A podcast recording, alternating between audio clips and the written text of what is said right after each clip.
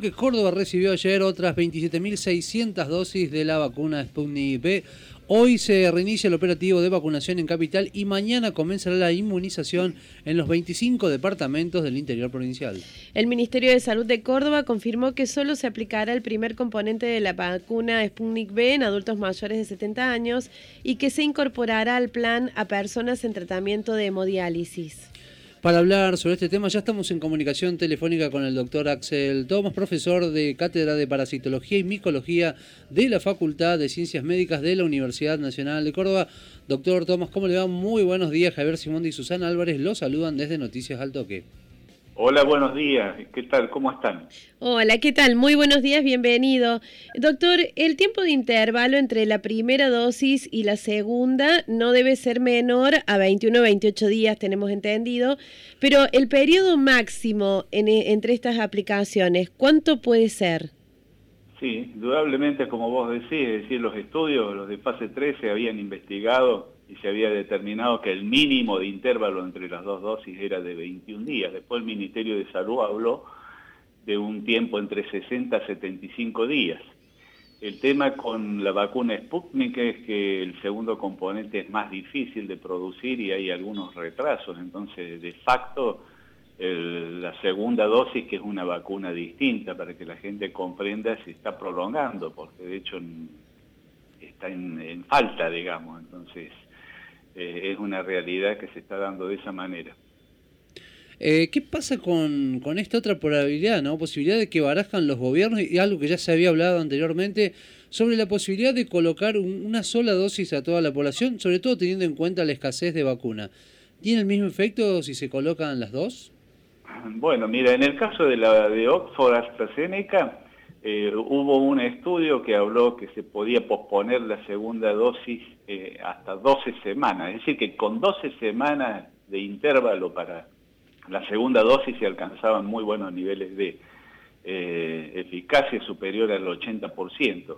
Y en el caso de Pfizer, eh, algunos países, en especial el Reino Unido, que es el que estaba más amenazado en una situación sanitaria bastante crítica, es decir, con un gran número de casos y de decesos diarios, se ha optado por tratar de cubrir con una primera dosis la mayor cantidad posible de la gente, eh, de la población este, inglesa, porque de esa forma se ha visto ya que se reduce la, la mortalidad, es decir, este, evitar todas este, esas internaciones en las unidades de cuidados intensivos. Entonces, una estrategia que está llevando adelante el Reino Unido, que tiene aproximadamente vacunado con una primera dosis cerca del 38% de la población y le está dando muy buenos resultados, pero eso es con la vacuna de Pfizer. ¿no? Eh, así que bueno, son estrategias digamos, de contingencia que están llevando cada uno de estos países para tratar de lograr y, bajar sobre todo la mortalidad y la, terapia intensiva, que con eso ya con una dosis se ha visto que eficientemente se puede lograr. Pero doctor, ¿no, ¿no hay certeza de que de esta manera se inmunice correctamente a las personas o cómo es la situación? Sí, mira, eh, hay distintas situaciones, es decir, el lapso mínimo, entre, si vamos al caso concreto de la vacuna Sputnik, que era como dijiste vos, 21 días, y después en base a datos e informaciones que tenía el Ministerio de Salud eh, provenientes, hasta donde sabemos nosotros del propio Instituto Gamaleya, se podía extender hasta los 60, incluso 75 días y de hecho, como te manifestaba recién, está sucediendo eso. Exactamente en términos de, la eficacia no sabemos cuánto, por lo menos no lo sé yo, este, el porcentaje exacto de eh, de eficacia que vamos a tener con una sola dosis y qué va a pasar con la, inmunidad si, si la posponemos un poco, un poco más de tiempo. Pero, eh, como les decía, es una solución a la que se ha llevado porque el segundo componente cuesta más de producirlo. Entonces hay, hay retrasos en las entregas provenientes del, del Gamaleya y de Rusia.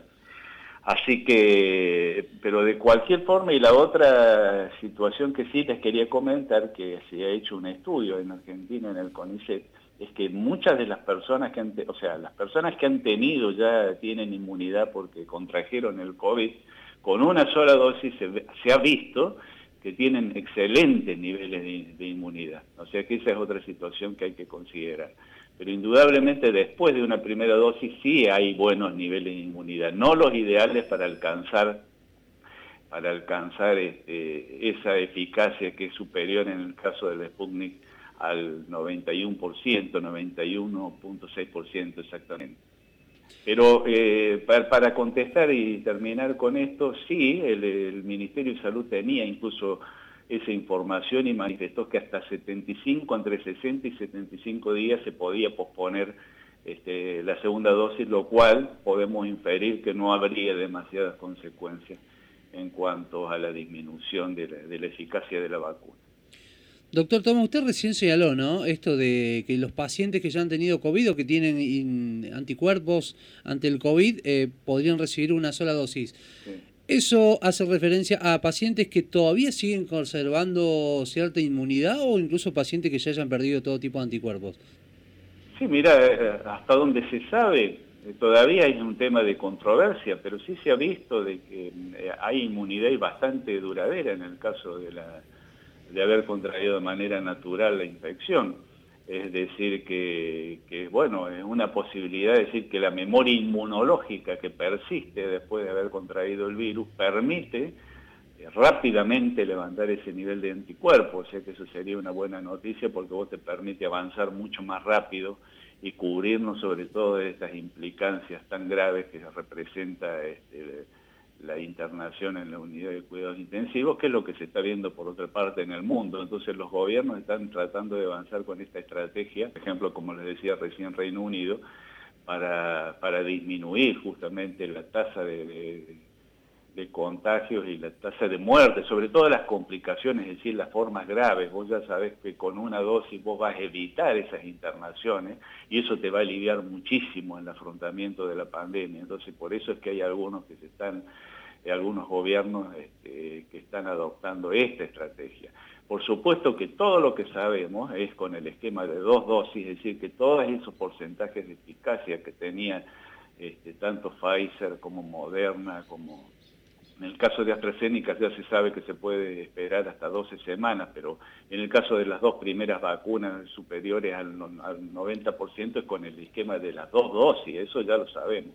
No obstante, frente a la amenaza, la velocidad con la que corren estas nuevas cepas mutantes que son mucho más transmisibles y tan, este, como digo, amenazantes, y bueno, es como una solución de contingencia. ¿Qué se dice en los círculos especializados? ¿Se piensa ya en una segunda ola para la Argentina o llegamos a tiempo para evitarla con la vacunación como venimos? Mira, creo que en esto ya hay un poco consenso en todos los que vamos siguiendo la epidemia y vamos este, viendo el movimiento diario de la curva. Ya desde hace algunas semanas venimos con un aumento sostenido en todas las jurisdicciones. Ayer lo que vimos es que ese, digamos, ese crecimiento lo podemos eh, calificar de moderado, lo cual ya es... Este, digamos, un problema porque entramos en el área sensible. El caso concreto, algunas provincias, en especial, por ejemplo, Corrientes, tiene un aumento bastante importante estos últimos días. Este, en tal sentido tengo que decir que sí, es el momento sensible, empezamos el otoño, el frío, el invierno, tendemos a encerrarnos y por la dinámica de transmisión, eso hemos visto en, Europa, que potencia de un modo este, muy importante, exponencial, podríamos decir, los contagios. Entonces, tenemos que poner el foco en, este momento, concentrar el máximo de los esfuerzos. Es fundamental el rol de los medios de comunicación reiterando este, estos mensajes de, sostener profilaxis, de la correcta ventilación, de evitar las aglomeraciones en espacio cerrado porque todas esas cosas, todas esas variables ya sabemos que van a aumentar los casos y estamos en una situación bastante compleja porque empezamos desde un piso alto. Es decir, que eh, sí, estamos en riesgo y, de la mano de lo que estamos viendo, además, en todos los, países limítrofes, por ejemplo Chile, por ejemplo Paraguay, por ejemplo incluso hasta el propio Brasil, que había venido con una estrategia de contención muy este, buena, eh, por la presión de, lo que está pasando en Brasil, que está en una situación prácticamente de descontrol y con una gran amenaza del sistema de salud, quiere decir que nuestra realidad eh, epidemiológica se puede complicar y de hecho este, todos estamos pensando que va a pasar eso. Entonces, renovar esa advertencia, seamos todos consistentes y responsables. Recordamos que estamos en comunicación telefónica con el doctor Axel Thomas, profesor de la, de la Cátedra de Parasitología y Micología de la Facultad de Ciencias Médicas de la Universidad Nacional de Córdoba. Doctor, ¿qué tiene de distinto que es tan agresiva esta cepa de Manaos? ¿Podremos evitar además que se propague en el país de manera masiva o de, qué manera? Mira, son muy difíciles de controlar estas variables, estas, mutantes, entre comillas. Por ejemplo, la P1, que es la cepa de Manaos, o la del Reino Unido, que es la B.1.1.7, eh, porque son más transmisibles, y ya los estudios científicos muestran concretamente eso, y, la franja incluso áreas de la población que tienen clínica y manifestaciones que, este, que llevan a las internaciones son más altas, es decir, que son cepas eh, más virulentas y son cepas mucho más transmisibles, de punto tal que son ahora ya las prevalentes en estos países centrales, en Europa, han ido pasando por arriba de las cepas de la primera ola y, bueno, suben eh, exponencialmente, es decir, que muy difícilmente este, podamos nosotros abstraernos de esa situación epidemiológica. Es decir, que sí, ya se ha visto que tanto la cepa del Reino Unido como la brasileña, y lo vemos este, empíricamente en las cifras que tiene Brasil y en las complicaciones, eh, eso ha ido un poco de la mano también de, subestimar el potencial y el de, riesgo y las complicaciones que tenían estas cepas. Estas cepas avanzan mucho más rápidamente, no se sabe exactamente cuánto, pero entre un 50 y un 70% más transmisible, incluso todavía podría ser más, y están afectando sujetos más jóvenes y sí con mayores niveles de complicación, desgraciadamente. Por eso es que hay que prender es muy bueno este, señalar todas las veces que me preguntan esto, prender todas las luces de alarma, de usar este, el barbijo, este, tener muy en cuenta toda la información sanitaria y observarla rutinariamente, no relajarnos, hemos estado en esta época de verano que ha bajado la percepción de riesgo. Entonces mantener las defensas altas, dicho así entre comillas.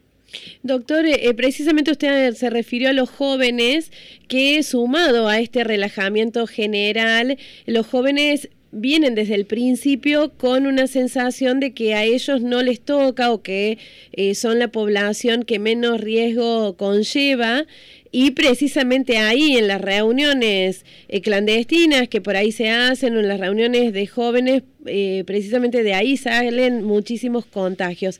¿Qué diría usted al respecto como mensaje a la sociedad? exactamente tal cual, un poco repetir lo que estás diciendo vos. Es decir, acá en esta epidemia hemos visto en cuanto eh, a la transmisibilidad, es decir, la, forma de transmisión, dos cuestiones que son centrales que nos permiten entender el porqué eh, de la magnitud, es decir, de la distribución y en el tiempo en que el virus eh, ha corrido por todo el mundo. El primer elemento es que ya se sabe muy bien que, digamos, contagian los asintomáticos. Es decir, que antes de la emergencia, unos días antes, antes de la emergencia de los síntomas, uno ya puede estar contagiando. Y eso es lo, ese factor central es lo que permitió la distribución. Y por otro lado, evitar las aglomeraciones porque ya se ha visto también, y eso hay varios estudios que lo corroboran, que hay individuos que son súper propagadores. Entonces uno se encierra en un lugar cerrado con muchas personas y si tenemos algunos de estos super propagadores, y uno puede contagiar a lo mejor 30, 40, 50 personas y eso potencia, te podés imaginar, de un modo eh, este, dramático los contagios. Entonces evitar las reuniones a toda costa, eh, hemos tenido la suerte en el verano que por lo menos disminuyen mucho los riesgos en las reuniones al aire libre, pero ya cuando nos empezamos a concentrar, aglomerar en espacios cerrados y tenemos, empezamos a aumentar el riesgo eh, de una manera muy significativa, porque muchas personas generan aerosoles, el virus persiste en el, aire en suspensión y eso es lo que ya se ha visto que en Europa aumentó este, los contagios a, las cifras tremendas que mantienen hoy por hoy, porque si ustedes pueden este, más o menos ver lo que sucede, por ejemplo, en Italia, sigue en una situación crítica ahora nuevamente con un gran compromiso en cuanto al sistema de salud, porcentaje de, capa, de cama, de terapia intensiva ocupada. Va a decir que eso es algo que se está replicando y nosotros no vamos a ser ajenos a esa situación. ¿Cómo está la comunidad sanitaria pensando en esta posible segunda ola que pueda llegar al país? Sí, tenemos el personal sanitario, el equipo de salud se ha manejado muy eficientemente, ha pagado grandes costos, tenemos muchos colegas enfermos, muchos colegas que han fallecido. Venimos con un efecto, no sé si lo habíamos conversado con ustedes, pero eh, con un efecto ya de acumulación, ya, llevamos más de un año y la situación este, eh, sanitaria se ha mantenido con una demanda constante. Eh, es decir, dentro de todo el sistema nuestro de salud se ha manejado bien, ha logrado cubrir la demanda, pero frente a esta amenaza hace que redoblemos los esfuerzos, que, nos concentremos en prepararnos de la mejor manera posible para tratar de, este, de, bueno, de cumplir con la demanda. O sea que estamos en ese desafío, por eso es importante que esto, eh, digamos, va a ayudar muchísimo la conducta social. Es decir, si la gente adopta una conducta responsable en estos fríos, si, se mantiene, eh, digamos, realizando mínimas interacciones sociales posibles y cumple con todas las pautas sanitarias, ese es un eslabón en la transmisión fundamental para este, ralentizar los contagios, es decir, que el mensaje debe ser siempre en ese sentido, por supuesto, eh, la, otra, la otra parte, el otro este, elemento, factor fundamental son las inmunizaciones, que es lo que se ha visto en el mundo, eh, que tiene un, efecto impresionante en la disminución de los contagios, tanto en el Reino Unido como en Estados Unidos como en Israel. O sea que tenemos que tratar de proveernos de la mayor cantidad posible eh, de vacunas en el menor tiempo, este, en especial ahora antes del invierno. Y mientras tanto observar fielmente todas las pautas sanitarias.